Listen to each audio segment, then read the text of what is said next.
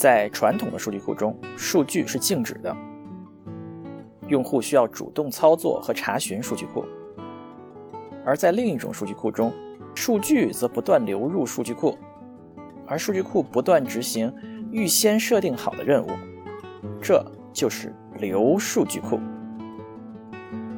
本期节目，我们请到了流数据库领域的专家，Singularity Data 公司的创始人和 CEO 吴英俊，来给我们聊一聊流数据库是怎么回事儿。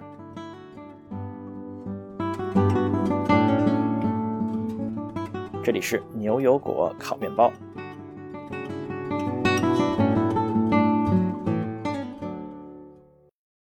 大家好，我是斯图亚特，我是 Vindy，我是 Sean，我是 Cat。今天我们有幸请到了 Singularity Data 这个创业公司的创始人和 CEO 吴英俊来到我们的节目，来和我们聊一聊流数据库。打个招呼吧。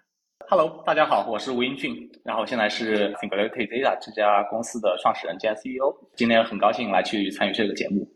Singularity Data 在这个推特的中文程序员圈是个网红公司啊。吴英俊给我们介绍一下，在这个数据库创业的这个有什么感受吗？OK，好的好的。就首先啊，就是我肯定也不敢去自称这个是网红公司啊，因为我相信现在呃 有很多公司都是网红公司，然后呢。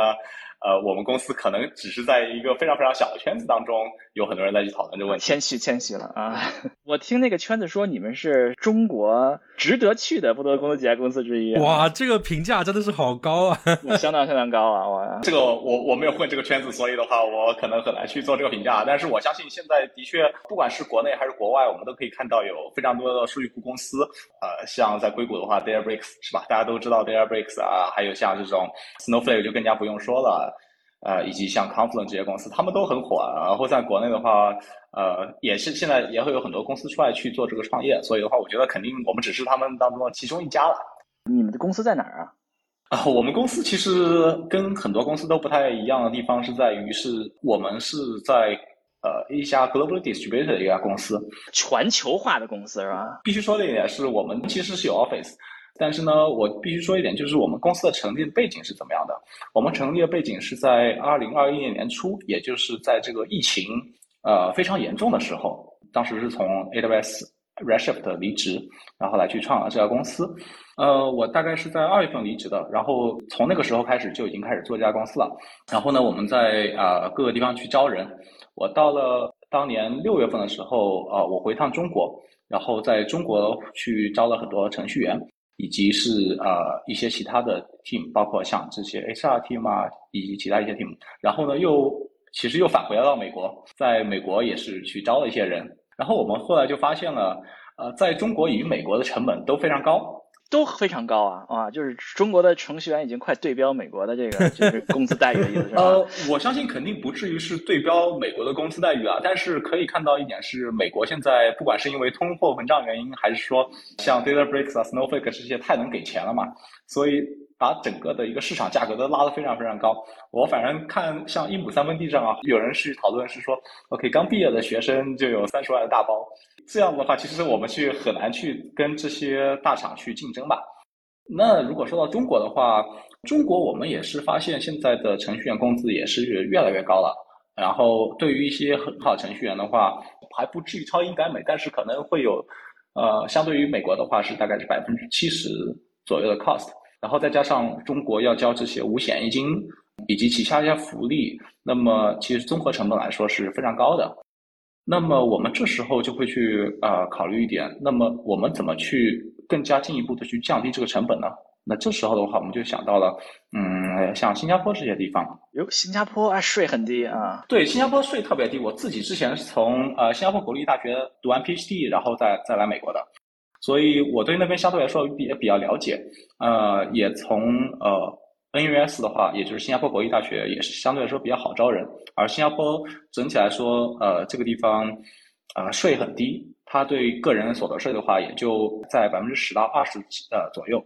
然后整体一个公司经营的这些需要交的一些 insurance 这些税的话，也不过也就是十到二十这样的一个比例。所以在这方面的话，我们就可以想啊考虑到，那么我们是不是可以从新加坡招人？那么如果再去放眼全球的话，那我们就会发现，像印度啊、欧洲啊一些地方，甚至是像北美的像加拿大，甚至是南美的巴西这些地方，其实他们都是有一些人才。然后考虑到现在整体的一个疫情原因呢，呃，大家都已经 remote 习惯了嘛。像比如说我在 Advanced Research 的时候，呃，我自己就是呃，就从来没有上过班是吧？我可能上了几个月班，然后就就开始对大家就只能在家办公了。所以的话，我觉得大家都已经习惯了，至少我自己是习惯了。那么我相信我们公司的员工也应该会逐渐去习惯这一点。对，所以的话，我们现在就变得这样子吧。那你们现在一共有多少分部啊？多少个地区会有人？如果我要按按照国家来算的话，那么按国家算，OK，我们就按国家来算好了。那么可能是美国、加拿大、中国、新加坡、印度，还有是亚洲的话，我们还有印度尼西亚。嗯，然后在呃欧洲的话，对，像这些荷兰、还有德国，以及像瑞士、塞尔维亚、罗马尼亚、呃波兰这些地方，它其实都有一些。波兰还有啊，哇，这就是不止十个了，听上去已经是。啊，我自己其实没有算过，但是但是的确很有意思的就是说，我们会去在这些地方去招到一些不错程序员，然后整体的开销也不是特别大。这就是告诉我们的听众朋友啊，你要加入 Singularity Data 这家网红公司，你在全世界各个地方都可以啊，上至北极，下至南极啊，所有地方都可以。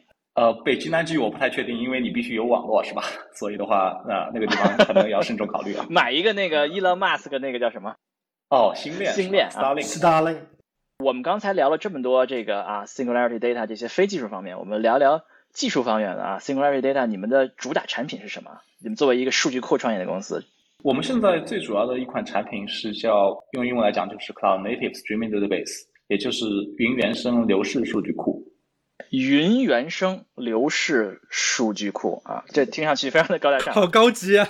哦，对呀，云原生，不明觉厉。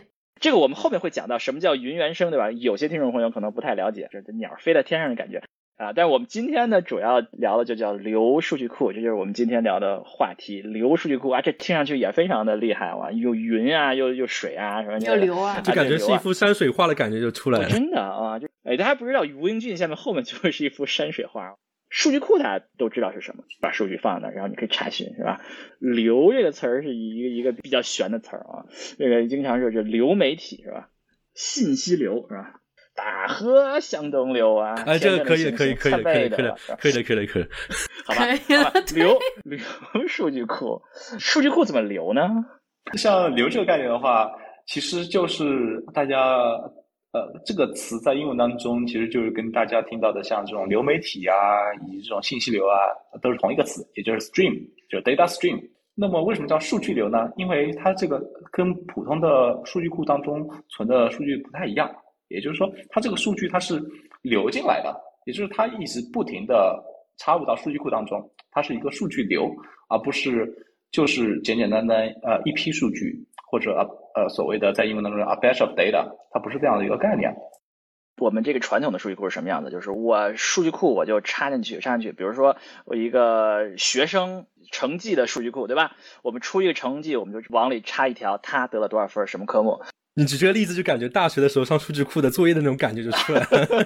对呀，出来一条数据，对吧？这个设成了一个数据库，然后你查询，你就说查询平均分是多少，查询这个同学的总分是多少，对吧？它就一个查询的一个语句放进去，然后它就会告诉你结果。这就是传统的数数据库，对吧？我数据出来一个放进去，然后我查询出来出来一个结果。那这个流跟他们不一样吗？我们数据也流进去了，我们成绩也流进去了，这个平均分也都流出来了。那这个这个叫数据流是怎么流法呢？嗯，我觉得这个是一个很好问题啊，就在于传统的数据库当中，我们是把这个数据先插入到数据库当中，然后我们再去做计算。但是在现在的我我刚所所所说的这种流数据库当中，它其实是反过来的，也就是说，我这个数据插入到数据库之前，我就已经开始做计算了。那么我在这里的话，我觉得可以去提一篇 paper。这篇 paper 其实是呃，我因为我之前自己是混学术圈的，所以对这些 paper 相对来说比较熟啊。有一篇 paper 是 VRDB 二零零二的，VRDB 它是一个数据库呃顶级会议。然后呢，它有篇 paper 是 Stonebreaker，Stonebreaker 这人是也是拿图灵奖。然后他写了一篇 paper，呃，这个 paper 这个 title 呢叫 Monitoring Streams，然后是 A New Class of Data Management Applications。然后它是一种新型的这种数据管理的，二零零二年的，二零零二年的，对，已经是二十年前的东西了。所以他呢，当时就把这个问题就解释的非常清楚啊，他就说，传统的数据库都是 human active DBMS passive，那 human 就是人嘛，active 就是主动，那么 DBMS 就是数据库，那 passive 就是被动的，也就是说，呃，他们认为是说这个传统数据库它都是人是主动的，那么数据库它是被动的，那什么意思呢？也就是说我这个数据库当中存了数据，我人进行查询，然后我人就主动的把这个 query 塞给了这个数据库，然后这个数据库被动的把这些啊查询的结果返回给人，推送给人，这是传统的数据库。数据库放那什么事儿都不做。等人过来说，你插一条，你取一条，他才做一点事儿，告诉你结果。是的，是的，是的。人不过去，这个数据库就是什么事儿也不做的。嗯，然后当时的话，他们就发现，哎，我其实有很多 application，呃，传统数据库不能满足。比如说，我想现在去做一个数据的报警，或者是说我想去做一个所谓的 fraud detection，欺诈检测。就是他们现在有一种新型的应用，就是这种反欺诈的这种应用。那么在这些应用当中，那我肯定不能人一直在那边等着这个呃，就是主动的去查啊，现在有没有这些欺诈产生？那我肯定是希望这个数据库能够主动的把这些结果是否有欺诈啊，或者说是否有一些异常，主动的推送给人。基于这个动机，所以他们就提出来是说，OK，我们可以去做一个东西叫 Streaming Database。然后这个东西呢，它是 DBMS active，流数据库了啊，流了。对的。然后它就是说，这个数据库 DBMS 它应该是 active 的，DBMS 应该是主动的，而 human 应该是 passive 的。数据库是主动的干活，我在那什么事儿都不干。对的，数据库告诉我出了个什么事儿，他通知一下我。对，也就是呃，我这人就是应该是非常 lazy 的，非常非常懒的，在那边等着结果。这个数据库把这个结果告诉我就可以了。水就在那流，对，水在这个流，然后你把这个信息告诉人，而人的话就应该是呃，就是躺平了，然后就可以去等着这结果回来了。举个例子，比如说刚才你提到了一个欺诈检测嘛，就可能说之前那种比较静态的被动的数据库，就是哎，可能我一个数据库的 DB 的一个 admin，可能是管理员，我把很多数据全部都录入进去，然后录入完了之后呢，我要看看有没有欺诈，那我可能会上面去写一些。具体的查询，然后查询一些规则，说，哎，最后查询出来结果，我自己看一看，哎，有没有欺诈？主动的就做了这么两步。你要录入数据，我录入数据；你问我查什么，我给你什么东西。那现在流数据库相当于是在数据输入的时候，输入过去之后，过一会儿它就自己能够运行一些计算分析，说，哎，这些刚才进入的数据里面有诈骗。嗯，是的，也就是作为人来讲的话，人他应该做的事情就是事先告诉数据库，OK，我有这样一些规则，然后你只要是满足这些规则的，你就把这个结果告诉我就可以了，就把这个这些信息推送给我就可以了。那么人在定义了这些规则之后，那么就可以去躺平了，他就不需要再去干预这个数据库了。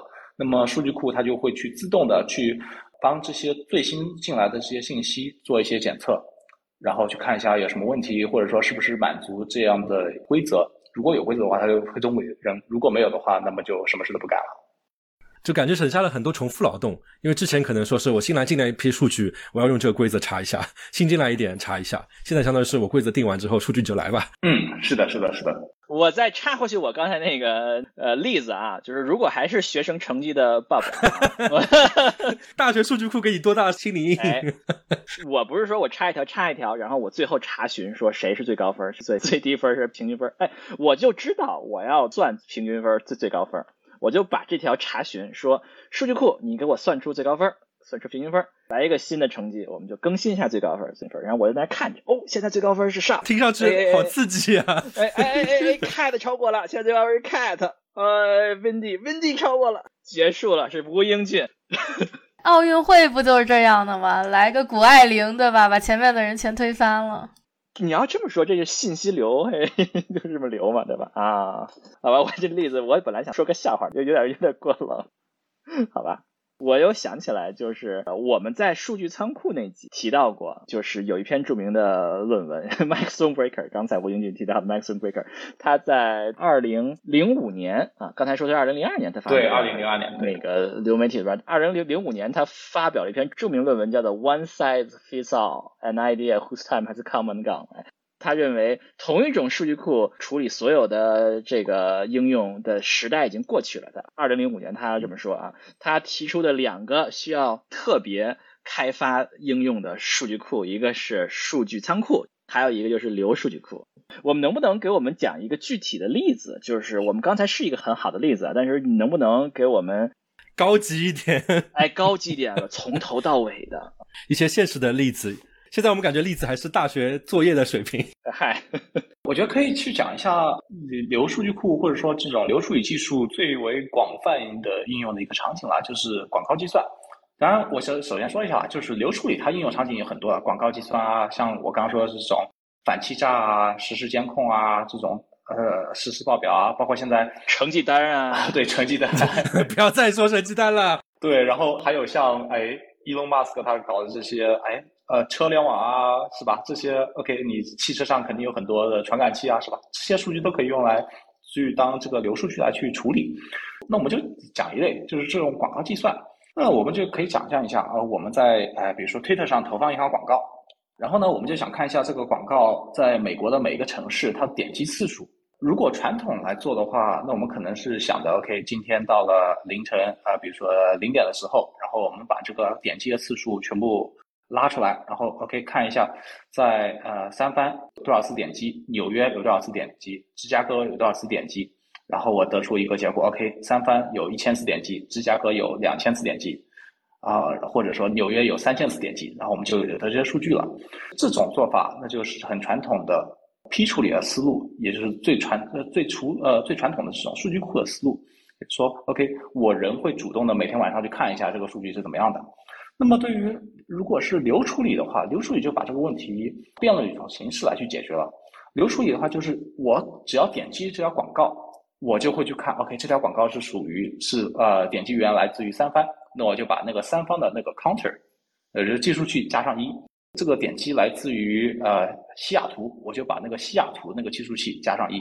那么这样子的话，那我们就可以得到一个结果，就是说，OK，我这个实时的，我这个人可以每时每刻我在看。这条广告被哪些地方的用户所点击了？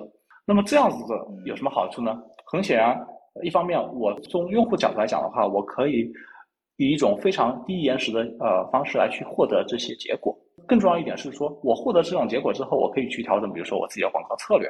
我发现这条广告其实在纽约根本没什么看，那我就干脆把这个预算去不去投纽约了，那我就去把这些预算放到比如说三藩啊、西雅图啊。这些用户更加感兴趣的这些地方，那么这就是呃一个在广告计算当中流处理它的一个非常非常典型的一个应用了。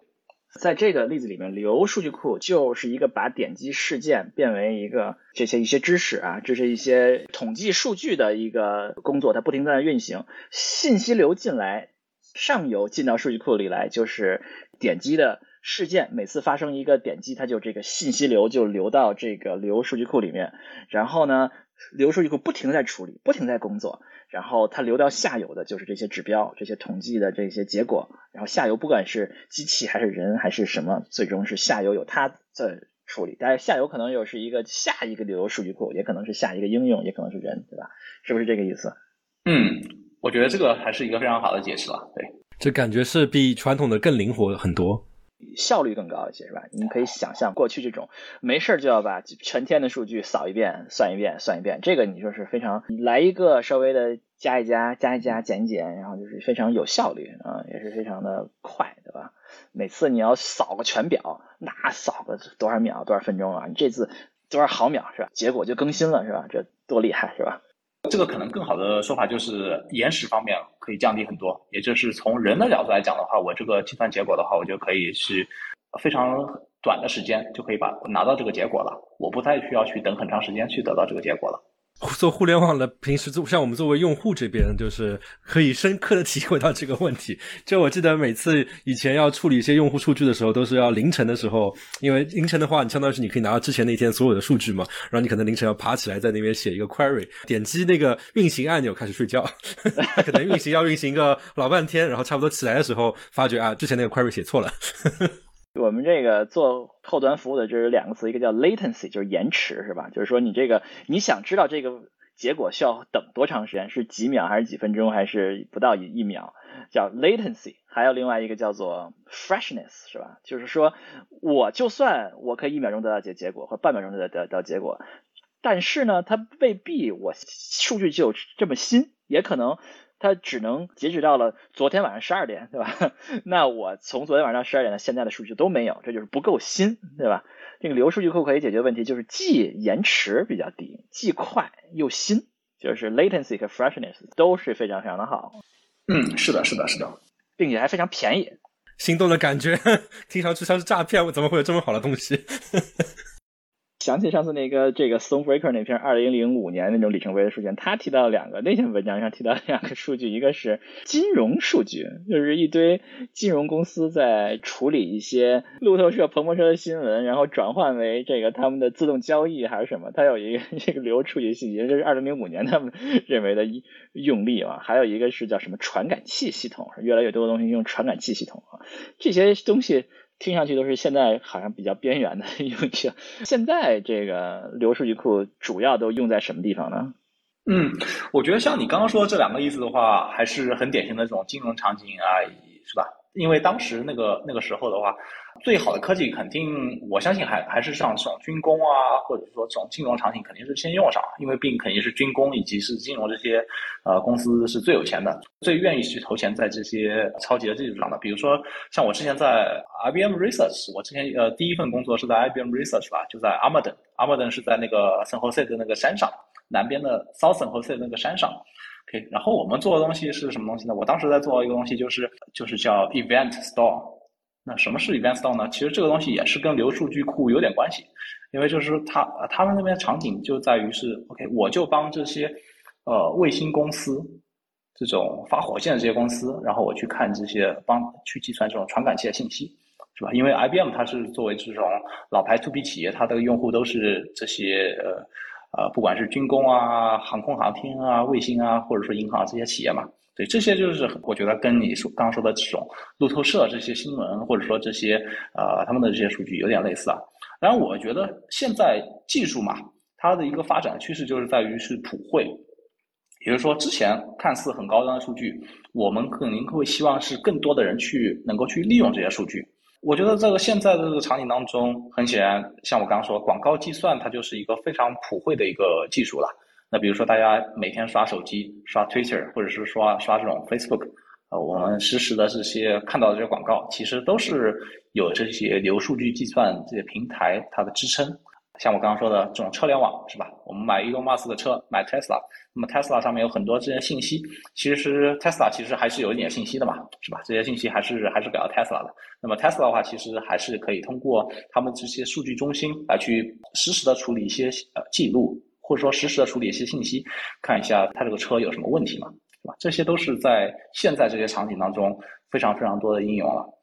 包括像在像物联网这个领域，其实我们当时那个年代，也就是说像 Stonebreaker 这种零五零五零六年，也就是二零零二两千年到两千一零年那个时候说的物联网，啊，我觉得跟现在说的物联网还不太一样。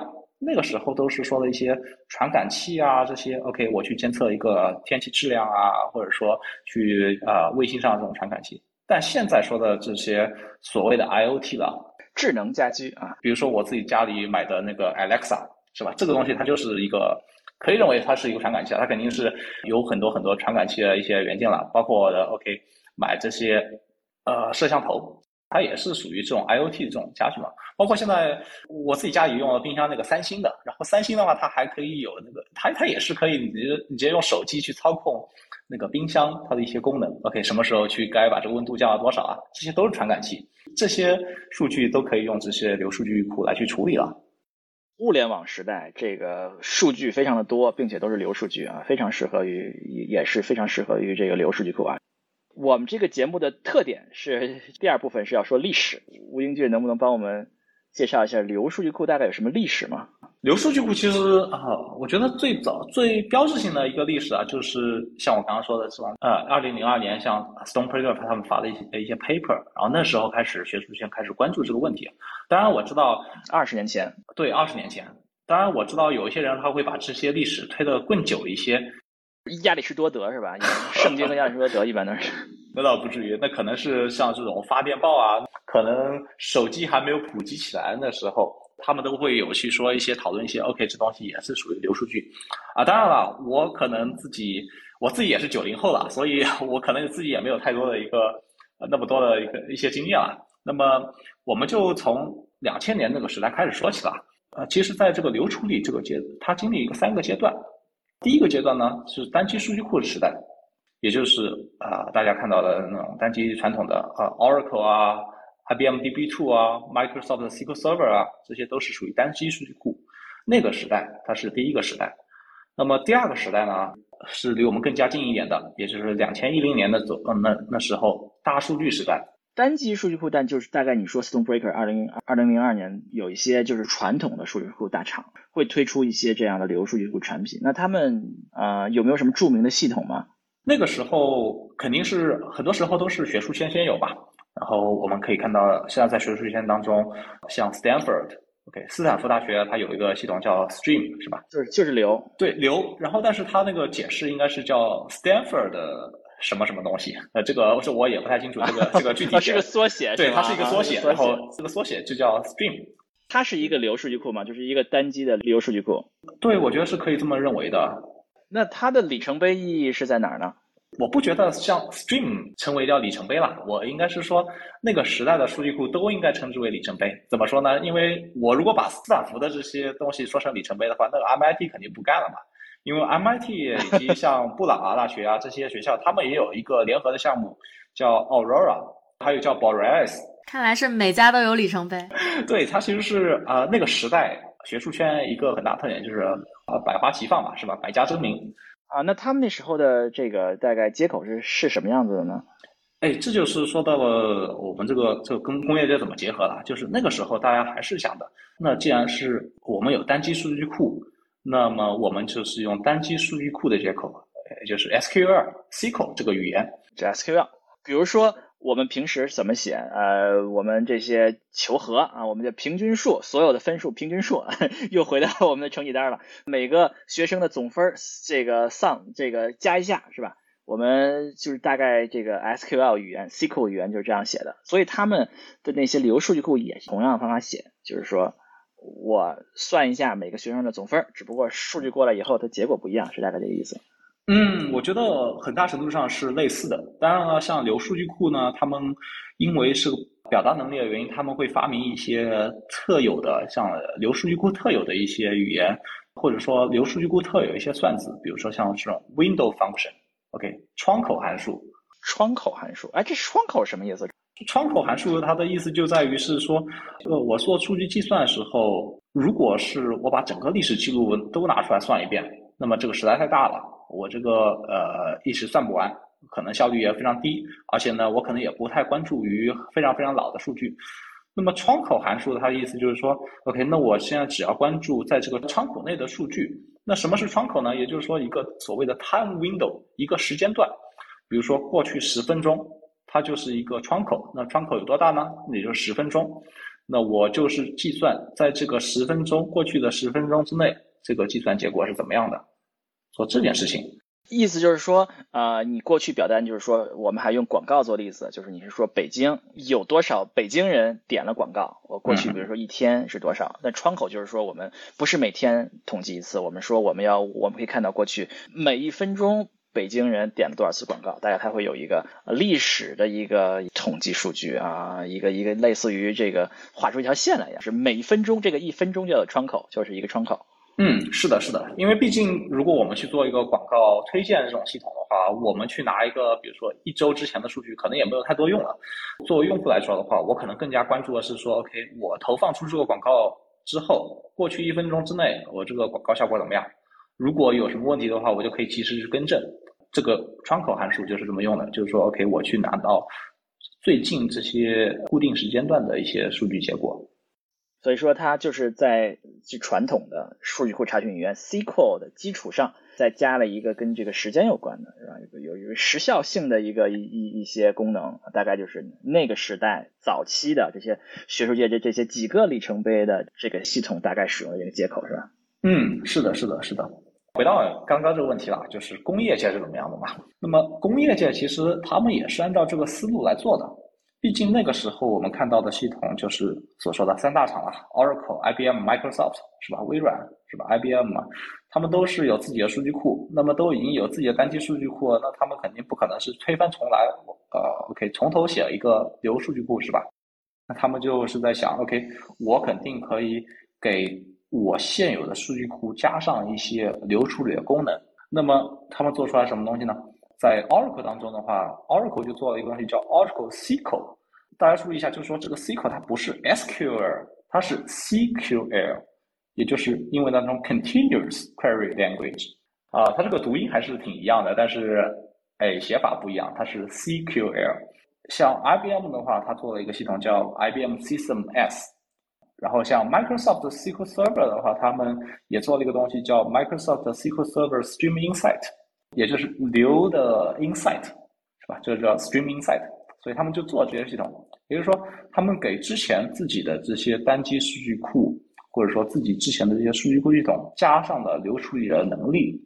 听上去非常的混啊。对，这个可能呃是挺混的，但是呃，但是他们就觉得呃，我不可能是重新写一套系统。那么作为为了处理这个流数据的话，那我只要给这个数据库加上一些流处理的功能就可以了。这就是当时的这个时代的一些，他们做的是一些事情了。听上去是一个并没有改变世界的一个事情啊。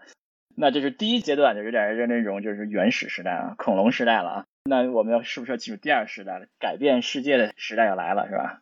在这个流数据库或者说流处流处理这个领域，改变这个领域主要是两个原因了。第一个原因是感谢 Google 发了一篇 paper 叫 MapReduce。哟，MapReduce 又要 call back 了吗？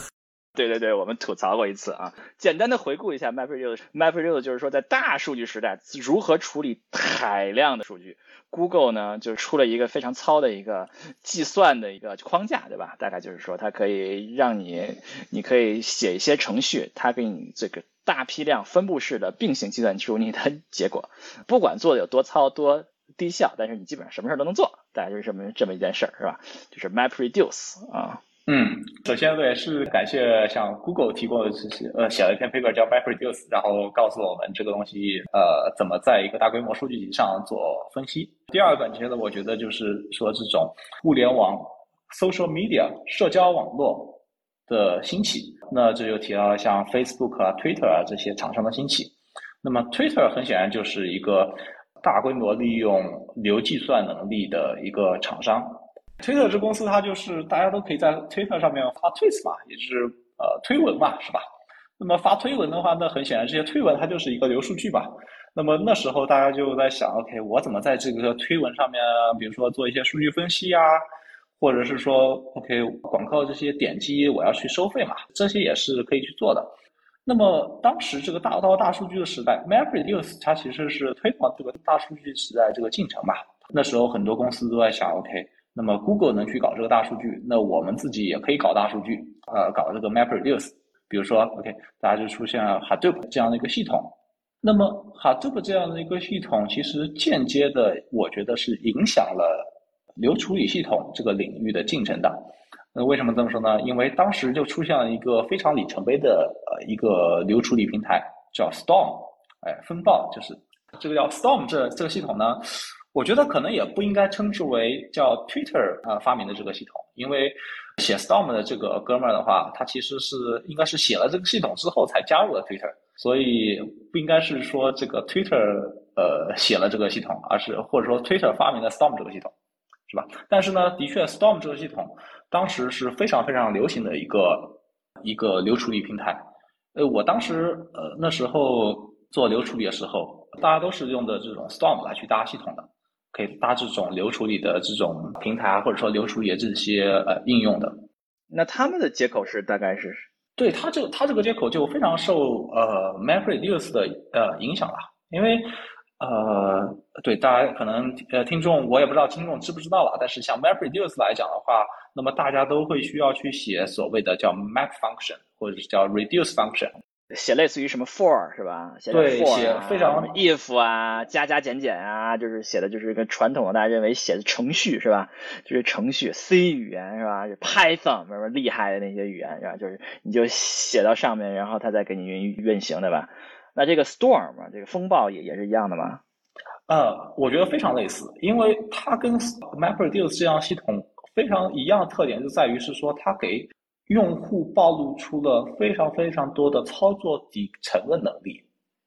也就是说，我不再提供给用户这种 SQL、SQL 这种比较高阶的，或者说面向于广大人民群众的这些语言，它不再提供给呃这种广大广大人民群众这样的一个呃相对来说比较简单抽象的一个接口了。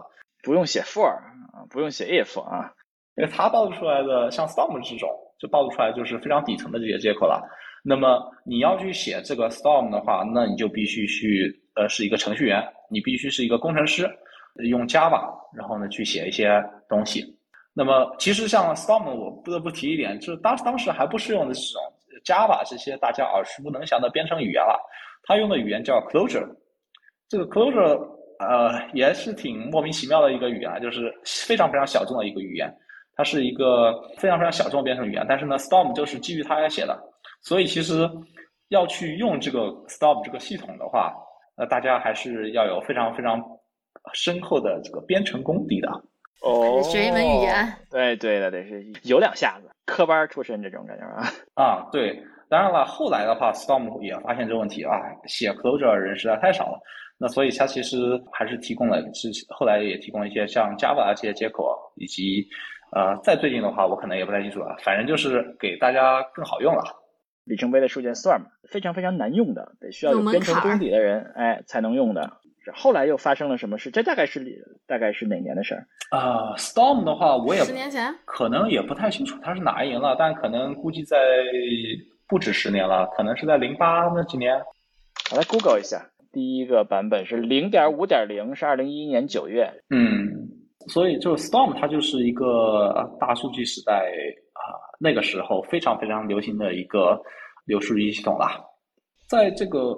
Storm 之后的话，下一个非常非常流行的系统，那就是叫 Flink 了。哟，Flink，Flink 也是一个在中国非常非常流行。呃，是的，是的。这公司是被阿里巴巴买了，是不是？对，是被阿里巴巴买的。我觉得可能也是这个原因，是在中国非常非常火了。因为最早这个 Flink 这系统，它其实就是一个学校的项目。这个项目叫 Stratosphere，呃，平流层好像是叫。你们这个领域都是非常的那什么，有有风啊、雨啊、雨，感觉跟气象很有关系。对啊，流水是吧？啊，别那位平流层啊，平流层。对，这个这个平流层这个系统，或者叫 Stratosphere 这个系统呢，就是当时就几个学生，啊，在 TU Berlin，也就是啊这个叫柏林工业大学那个数据库组，他们几个学生一起写了一个系统。然后呢，呃，之后呢，到了二零一四年的时候，他就是改了名字，改名成叫 Apache Flink 了，啊，是改名成 Flink，然后捐赠给了阿帕奇基金会，所以的话，它现现在就叫 Apache Flink。然后我记得这公司是到一七年还是一八年的时候，可能是一七年时候就被阿里巴巴买了，当时那个价格还挺低的，当时那个只花了九千万欧元，所以是一个非常非常低的价格啊。我觉得这个也是阿里巴巴捞到了很大一笔啊。嗯，所以它的特点是什么呢？它和 Storm 的区这个区别在哪儿呢？它的很大一个特点就在于是说，他就觉得 Storm 特别难用，要学新的语言。对我，我其实跟这个 Flink 稍微有一点点渊源，还是挺有关系的。因为我其实也是这个 Flink 非常非常早期的一个所谓 contributor 贡献者啊。哟，开发者，哎呀呀呀，有点内幕消息了啊！对，那时候还不叫 Flink，那时候叫 Stratosphere。还没有改名成 Flink 呢，然后我就在那个时候呢，呃，在网上看到这个项目，哎，我觉得这个项目特别好，特别有意思。那么它是流处理系统，那么它有意思的点在什么地方呢？因为我当时实在受够了这个 Storm 了，我当时在读 PhD，然后呢，我觉得这个 Storm 实在太难用了，我这个使得我这个 PhD paper 这个产出非常非常低。那我就在想啊，是有没有什么办法去？啊，是吧？能够提高一下我这个产出，多发点 paper，早点毕业，是吧？然后那时候我就在网上看到这个项目叫 Stratosphere，啊，这项目它就是我还很清楚的记得，当时最吸引我的一点就是说，他就贴了三行代码，三个命令了，它不是三行代码，三行命令。然后他就说，你只要贴了这三行命令在你的那个 share 上面，你就可以去做一个最简单的一个呃流处理了。哎，我当时就觉得这个东西很有意思。因为简单嘛？对，非常简单，只要三行，相当有意思啊！对，这我就觉得非常非常惊艳啊！三行代码就可以去做这个流处理了，是吧？明年就毕业了，就不用学新的语言了。哎，他当时就是说学 Java 嘛，那 Java 其实大家如果科班出身的话，大学当中一般都学过吧，或者其实或多或少都应该知道怎么写嘛。那肯定要比你去搞一个 Closure 这个语言，这个这么这么小众的语言，那要舒服多了。学了也没啥用，是吧？学了没啥用，也找不到工作，是吧？那么我肯定就是去投靠 Flink 了。呃，对，当时就是 Stratosphere 了。然后当时的话，因为他们的项目很非常非常小嘛，当时我记得我去的时候可能才十个人，可能都不到，我我已经忘了有多少人了。但是非常非常小的一个团队。然后当时我就记得我们在讨论的是说，我们做要做一个系统，就是要一个很简单的，然后呃好用的系统。那什么叫简单好用呢？它不仅仅在说是贴三行代码这么简单。而且更重要的是说，OK，我这个计算它还要能够去简单的处理复杂的计算，那什么意思呢？因为对于呃流处理来说，它很重要一点就在于是说我做流处理的时候，它会需要去管理这些状态。所谓的状态就计算的状态，也就是说计算中间结果。我去做一个我刚刚说的这种广告计算吧，然后我去看一下纽约有多少点击。是吧？我这时候，那么或者说旧金山有多少点击？那么点击量，那么在我这个计算平台当中表示出来是什么东西呢？它是一个 counter，它是一个计数器。那我就去必须把这个计数器存在哪个地方，是吧？因为我这个计数器它如果一丢的话，那我这个计算不得重新来嘛？所以它非常流处理当中非常重要一点就是去它要去管理这些计数器，或者说管理这些所谓的计算的中间状态，或者叫中间结果。那么这时候，那么 Flink 它这个题，当时我们就在想啊，我们一定要做一个非常简单的，能够支持这种状态管理的一个流处理引擎啊，所以这时候的话，我们就呃就有这个 Flink 这样的一个故事了。然后后来他把这个东西做得非常好，然后还卖给阿里巴巴，是吧？然后现在也是发展成一个火遍大江南北，不仅仅是在中国啦，在美国啊，在欧洲都非常火的一个项目。稍微的理解一下，就是 Storm 这个项目里面，实际上就是给你一个跑计算的这么一个任务，信息流进来，你那堆代码就处理，处理完了，你再信息流出去，你爱怎么流怎么流，对吧？比如说你要做一个加法，那你加到几了这个数你自己管，对吧？比如说你一个流处理就是简单的加和，是吧？把这个数都加起来，但是你加到一半的时候，你得存一下这个数，要不然你这个。需要重做怎么办呢？要坏了怎么办呢？是吧？数得自己存是吧？你搞一个，不管搞一个数据库啊，还是本地文件呀，怎么样，得自自己处理这个数据。但是呢，Flink 就是它有专门的一个功能，就替你处理，就有点数据库那个意思，就它有一个小数据库在里面，你可以把它用它的接口把这个加和存进去，然后它替你管。对，也就是说，呃，Storm 这东西啊，风暴这东西啊，太粗暴了。它就是给你提供了一个呃编程框架，然后呢，你去写代码，中间计算结果你得自己管起来，不然的话你这个丢掉了那就得重算了。而 Flink 来说的一点是在在于是说，OK，我不仅给你这个中呃提供这个编程框架，呃，我连这些像什么这些中间结果啊这些东西都帮你管起来了，那么你也不用再去关心 OK 我这个计算机会不会错啊之类的，是吧？那因为我这些东西都已经帮你用这个框架形式已经提供给你这些能力了。所以这样的话，用户可以更加专注于在于写它的一个呃应用的逻辑上面了，而不在于去关心这个底层该怎么去搞了。就是就是说，Storm 还要你还要管这个东西挂了怎么办是吧？这个。机器挂了，你还要重新算，这重新你怎么你丢了多少，你要重新算，这个这个这种这种意思是吧？嗯，对。Flink 就不用管，你就只用想，你就只用写一个说，我这个数据流进来，我怎么搞，怎么流出去，然后怎么存中间结果，然后它怎么挂了，就是 Flink 替你管，挂了就是把你的代码重新转一遍，就是是不可能有问题的，大概这个。嗯嗯，是的，是的，是的，是的。哇，这个厉害了很多啊。这个就是说我根本就不用考虑这些东西会会出故障，就是系统替我管了。是的，是的，也就是你有一个更加好的，或者说更加可以依赖的一个底层系统了。那除了就是说管理这个状态、管理这些啊机器挂了怎么办以外，那这个这个大数据时代还有一些什么其他的一些创新呢？或者说还有一些什么其他的啊一些变化吗？嗯，我觉得大数据时代。还有一个挺有意思的东西啊，这个东西叫中文里面叫流批一体。流批一体这个词，我觉得不是特别好找到一个英文的对应啊，叫 Stream Bash 呃 Unified，呃这个这个挺怪的，但是就是我们数据仓库和我们流数据就是一个系统做完了，有有点这个就感觉了。哇塞，这厉害了哇！One size fits all 了啊。对啊，它就是说，呃，我一个系统，它就既可以做这个流计算，又可以做这个批处理。呃，那么这个东西在 Flink 里面。Flink 的想法就是在于是，我既然是数据流嘛，那么数据流的话，但是我留了一定呃留了一定多的时候，那它就变成一批数据了。呃，我就可以用流处理的方式来去处理批数据，这个它就是 Flink 它的一个设计逻辑了。那么另外一种设计逻辑是什么呢？另外一种设计逻辑呢，这个东西就要扯到了 DataBricks 上面了，是吧？专开公司。DataBricks 它在搞什么？它搞一个最有名的就是 Spark，是吧？那么当时他们又写了一篇 paper 叫 Spark Streaming。我用 Spark 这东西去做呃 stream processing，我用 Spark 这东西去做呃流处理。那他怎么做呢？他们的想法是说，OK，他同样是觉得 OK 流嘛，它就是呃很多很多小的 P，非常非常多的 mini batch，然后就 mini 就是小嘛，batch 就是 P 嘛。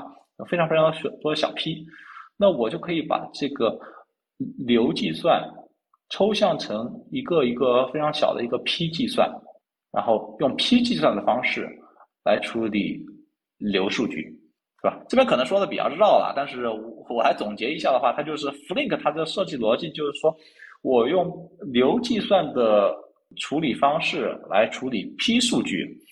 而 Spark 的它的呃它的想法就是说我用批计算的处理方式来处理流数据，玻璃二象性了，有可能对它两者呢都是想做去做这个所谓的流批一体，也就是把这个流处理与批处理去统一。结合在一起，嗯，P 就是说，回到刚才上说的例子，就是我们过去说那种，就是大数据处理，就是我们运行一个很大的一个查询，很长时间把东西都给查询完了。那流批一体就是说，既然这个数据是流进来的，那我们这个大查询也可以用流的方法把它流的接口、流的查询方法把它把它查出来。而另外一些人说，我们只要把这个查询可以把它砍得越来越小，越来越小，越来越小，不就变成流了吗？但是这这个感觉是吧？是我们还是一个这个做这些查询，但只不过我们把这个查询可以想办法做的非常非常非常小，然后我们我们不停做，不停做，不停做，就变成流了，对吧？大家就是说，天下大事，分久必合，合久必分，是吧？总有一现在的我们到了合的状态是，有那么一些人认为他们可以合在一起，是吧？成功了吗？我觉得现在也也没有所谓成功不成功嘛，因为毕竟都是啊两套体系，所以的话看大大家更加想想用哪种啊？因为比如说像 Flink 的支持者的话，他们都会觉得是说，OK，我主要是在做流处理，那么我这个批处理能力的话，我也不需要太强，是吧？因为 Flink 能够给我特点就是 OK，我能够去有一个超低的延迟。但是他们就会去喷，OK，你这个呃 Spark Streaming 你就做不了一个低延迟，因为其实你还是用这种所谓的 VP 的 Mini Batch 的这种思路来去做的，那么延迟还是要比 Flink 高。那么对于这些 Flink 支持者来说，他们肯定是不能接受 Spark Streaming 这种这一套做法的。那么对于 Spark 的这些用户来说的话，他们都觉得，呃，我反正主要大多数是在做批处理。那么流处理呢？这个系统呢，这个延迟高一点就高一点吧，我也不在乎。反正我用一套系统来去做两件事情，我也做的还算舒服。我也不再去关注，OK，我怎么再去要有更低的延迟了？那可能我也对自己也对这种延迟也不敏感，所以就很难说是谁来成功了。但是可能都成功了吧？嗯，毕竟都成为两大的学派了，是吧？我我们第一阶段说到了那个那个阶段啊，跟从这个这个学术界和工业界都喜欢用 SQL 这个语言，这种传统的数据库查询语言的一些变体。那是不是 SQL 现在就已经就抛弃了？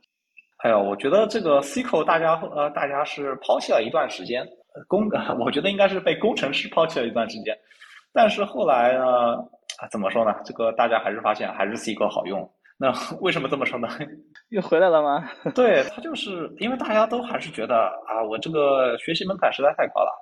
这个大家可以想嘛，我要去用一个 Flink 嘛，那 Flink 它是用 Java 写的，那我要去用这个系统，那当时我就必须去学什么是 Java，是吧？这个，那你要去懂 Java，那你至少是要工程师吧，是吧？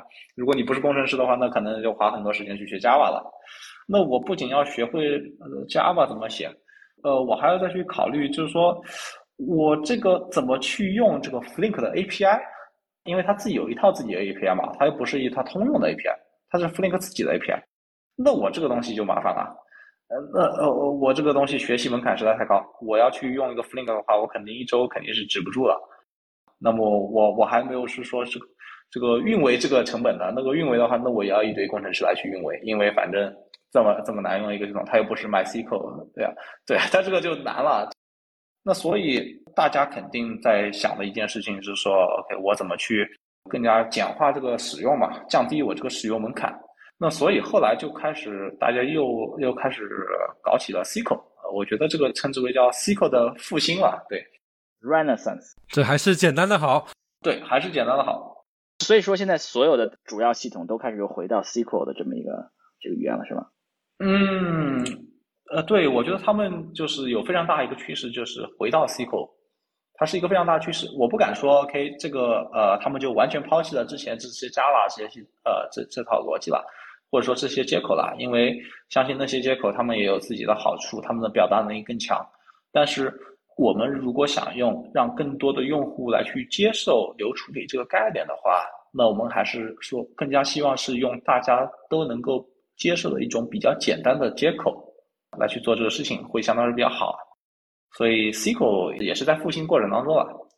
对我，我刚刚这边想说的是说。哎，其实我们可以再考虑一下这个流处理。这个我们看到了，可以是从这个 SQL 最早第一阶段是 SQL 嘛，然后第二阶段我说 OK，到大数据大家都开始包成底层接口了。那么其实我我们在那个啊 P 处理那个领域，其实我们也是看同样事情啊。我们最早是吧，大家都是是用什么 Greenplum 啊、Teradata 是吧？那些系统啊，那些所谓的数据仓库啊，提供给用户 SQL 这种接口的。然后后来大家开始用 Hadoop 是吧？MapReduce 开源版的 MapReduce 是吧？Hadoop，然后 Hadoop 的商业公司 Impala，OK，那些都是提供给用户一些相对来说比底层的接口。然后到这个年代的话，我们又开始看起来像这种最近很火的这种 Snowflake 这种云上的数仓，他们又开始提供，他们就不提供底层接口了，他们就觉得给用户用 SQL 挺好的，挺好用的，我为什么要去给用户增加一些烦恼呢？是吧？所以的话，这就是。我们看到这个 SQL 复兴，它不仅仅是在这个流处理这个呃这个领域它复兴了，这个在这种数据仓库这些领域它也复兴了。哎，建议我们听众可以再去听我们数据仓库那集，我们也聊了这个 SQL 的问题啊。我们这是说完了第二个阶段啊，就是我们的这个现在基本上是我们现在还主流的一个就是大数据阶段啊，我们的这个吴英俊说的大数据阶段啊，我们现在要进入未来了啊，就是我们的 Singularity Data 等公司的阶段啊，这是一个什么样的未来呢？那我们就说这个第三个阶段了。首先，我必须说一下，这个第三阶段它又是一个百花齐放的百花争鸣阶段。因为其实第三阶段呢，我自己把这个阶段称之为这个云时代了，就 cloud。云的意思就是数据都在天上，哎，都在天上，就是东西你不管，是有人给你管啊。比如说什么百度云啊、阿里云啊，给你管计算，给你管存储，给你管呃运维，所有东西都。就是有专门的云厂给你管了，你就做你的事儿就行了，那个叫云，对吧？那这个云对于数据库来讲，这个云流数据库又是什么意思呢？我们做这个流数据库来讲，这个云时代，哎，它有好几个特点了。我觉得真的是百花齐放，百家争鸣。它它有好几个特点。第一个特点就是说，云嘛，大家都能用。呃，像刚刚说的这种百度网盘啊，什么啊阿里云啊，或者说像国外的 Dropbox 是吧？或者说像 AWS 是吧？这个亚马逊云科技是吧？这些都是云。它非常重要一点就是在于是说，它给所有人都能用啊。那所以的话，那什么叫给所有人都能用呢？呃，那就是给大家提供更多的一个呃更加普惠的接口，比如说 Python 是吧？Python 它就兴起了嘛。然后另外一个特点就在于是说，云这个时代呃便宜。我们之前刚刚说的买买这个网盘是吧？网盘其实挺便宜的，它比你自己去买一个固态硬盘要便宜多了。因为你这固态硬盘说不定还会坏是吧？你放在网盘上面的话，它自动帮你做了好多个备份，它反正也不会去丢。那所以去综合下来成本的话，它肯定会要比你自己去买一个盘要低很多了。那所以这个说回了这个，那么在这个云时代。对于流处理这件事情，它有什么意义呢？那么它的意义就在于是说，对于我们来说，我们会发现，我们可以通过这个云，天上的这个云啊，或者说这个呃 AWS 亚马逊云科技，或者说像 Google 的 Cloud Google 云这些，他们提供的一些能力，来去专门的特化设计这个流数据库。那么它怎么去去特化设计呢？那这这就牵扯到这个云它有什么特点了？云这个特点就在于是说。它这个数据，首先第一点，资源它可以认为是无限的。我这个在亚马逊云上面，我根本不知道这个亚马逊能有多少，能用用多少机器，是吧？我只要是付钱，我这个资源就是无限的。只要你花得起钱就有。对，它只要是花得起钱就就可以买。然后另外一点是在于是说，它这个叫啊有个概念啊叫存算分离，也就是说这个这存储与计算分离了。那什么叫存储与计算分离？它不是说把这个计算机直接砍成两半了，就是 OK，一部分一半是存储，一半是这个计算。它是说我这个资源，你可以单独的买计算资源，也可以单独的买呃存储资源了。那这事情它就是跟普通的呃我们去买一台电脑就很不一样了。如果我们听众听不懂这个，可以去听我们这个分布式文件系统这集啊，我们的嘉宾给我们解释的很清楚，这个存算分离是怎么回事啊？我这边的话就是用另外一种方式来，就是说，OK，你买资源的时候，你想买计算资源就买计算资源，想买存储资源就买存储资源，你想买什么就买什么。你不再需要去跟买一台笔记本电脑一样，你还要考虑这台笔记本是什么，是买多大的，然后你可能这这个发现存储不够了，那我不得不去买一台新的电脑了。那么在云上的话，OK，你只要是想去买什么就买什么，你想买存储就买存储，想买计算就买计算。还有一大特点就在于是说，所有的这个用户都希望是这个数据库我想用的时候我才付钱。我不用的时候，我就不付钱了。数据多的时候，我就付钱。突然我没数据了，啊，我就不付钱了。我们考试考完了，我这个成绩单就就不用付钱了。哎，这感觉吧？哎，对，就是说我这个呃，我计算的时候，我才我才给你这个钱，是吧？我我作为用户，我才付给你这个厂商钱。我不用不用你这东西的时候，你不应该在我收收我钱了。那这个它就是一个云的特点了。具体场景，我们回到广告例子，就是比比如说白天广告投放的多，那我们就付钱；晚上没有什么人看广告，那我们就少付点钱，大概这个意思。嗯，是的，是的，所以就变成非常弹性了嘛。那么根据我这个流量来去可以控制了。那我白天的话我就付你一百块钱，然后晚上的话，OK，这个流量实在太少了，我就付你个十块钱。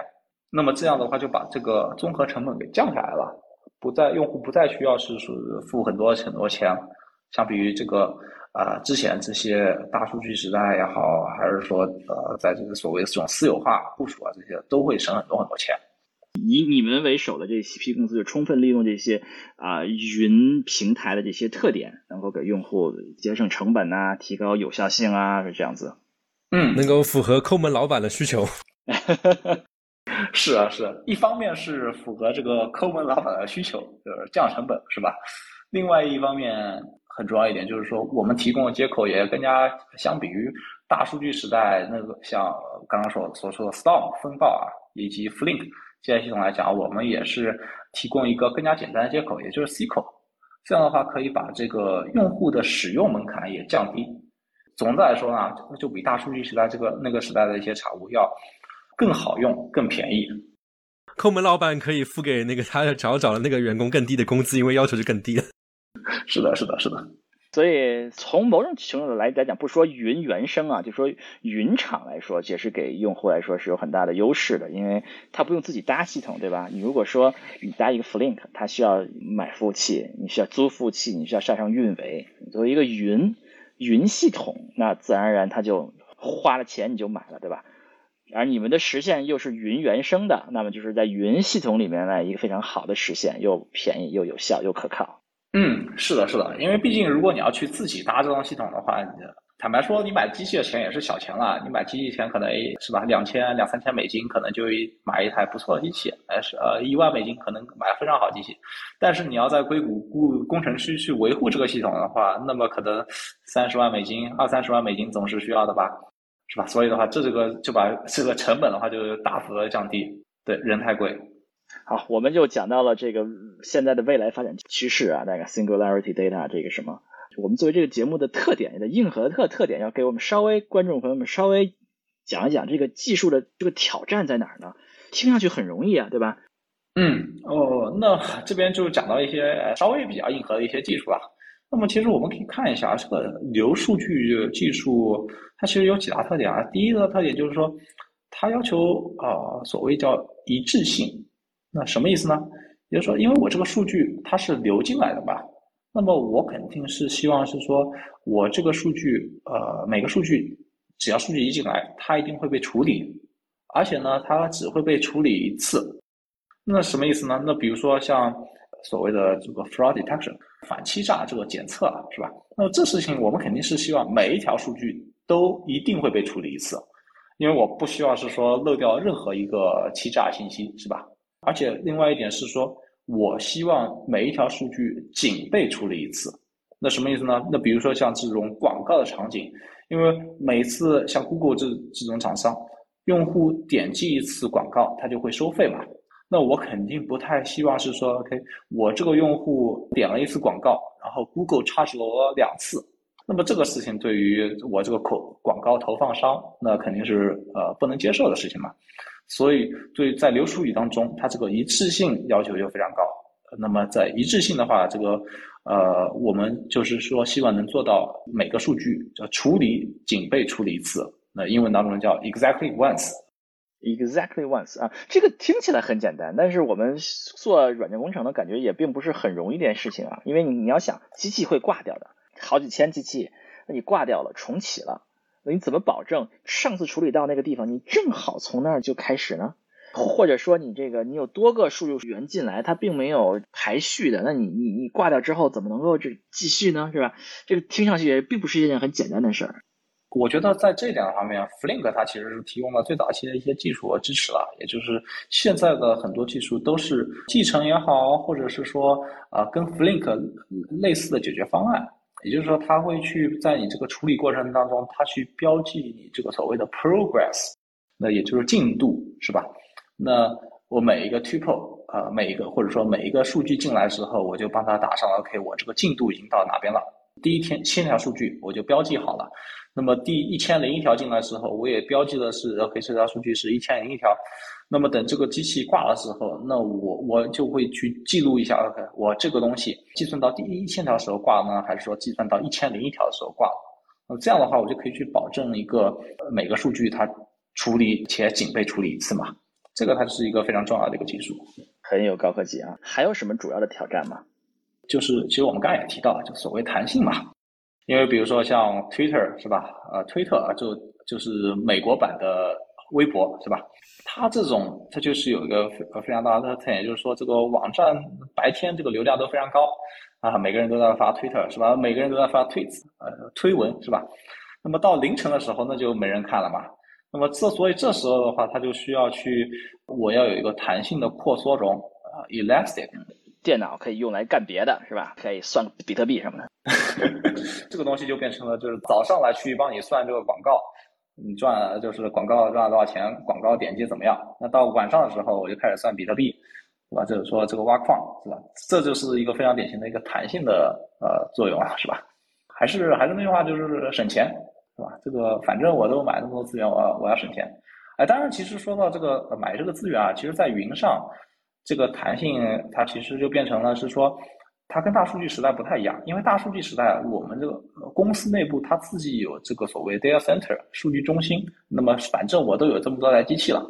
那么那个时候，它的所谓弹性就是说，OK，呃，我早上去做广告计算，晚上我就挖比特币，是吧？但是在云这个时代，这个弹性它其实不太一样。这个弹性就变成了，我早上从亚马逊租个一千台机器。那我到晚上的时候，我只要从亚马逊租个十台机器就可以了。那么这样的话，就我就把这个成本降下来了嘛。因为反正我也不是一天到晚开这个机器机器的，反正是这些机器都是 Amazon 的，我只不过就是租过来机器啊。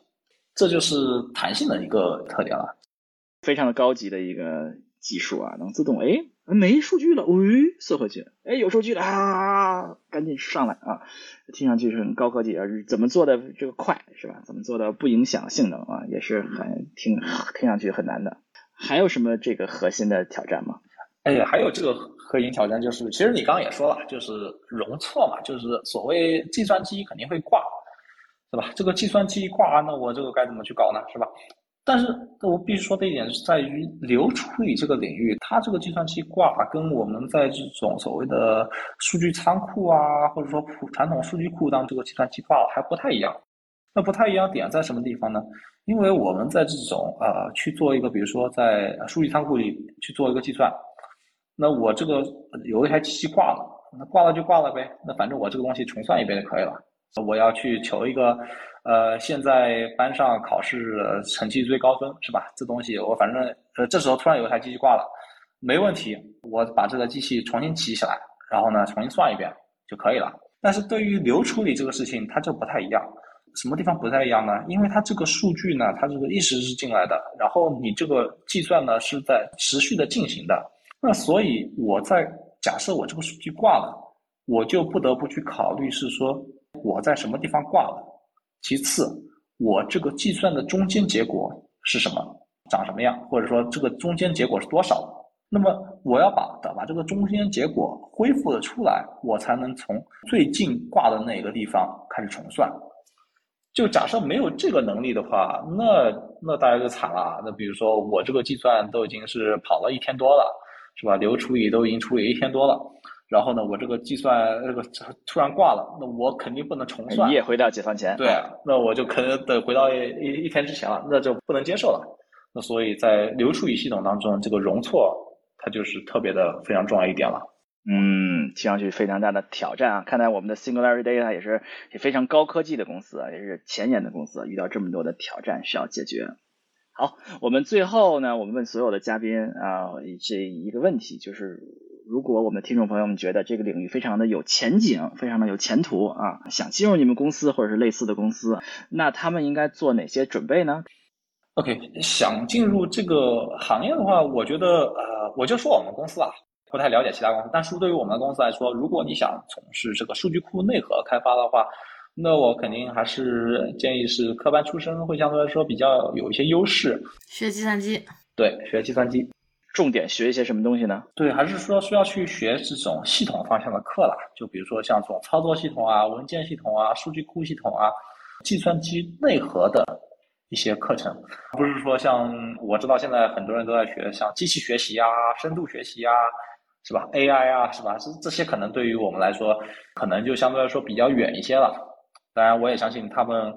在那些领域的话，有非常多聪明的人才，然后他们呃很快就能够去学会系统方向一些课程，或者说系统方向一些知识，那肯定是没问题的。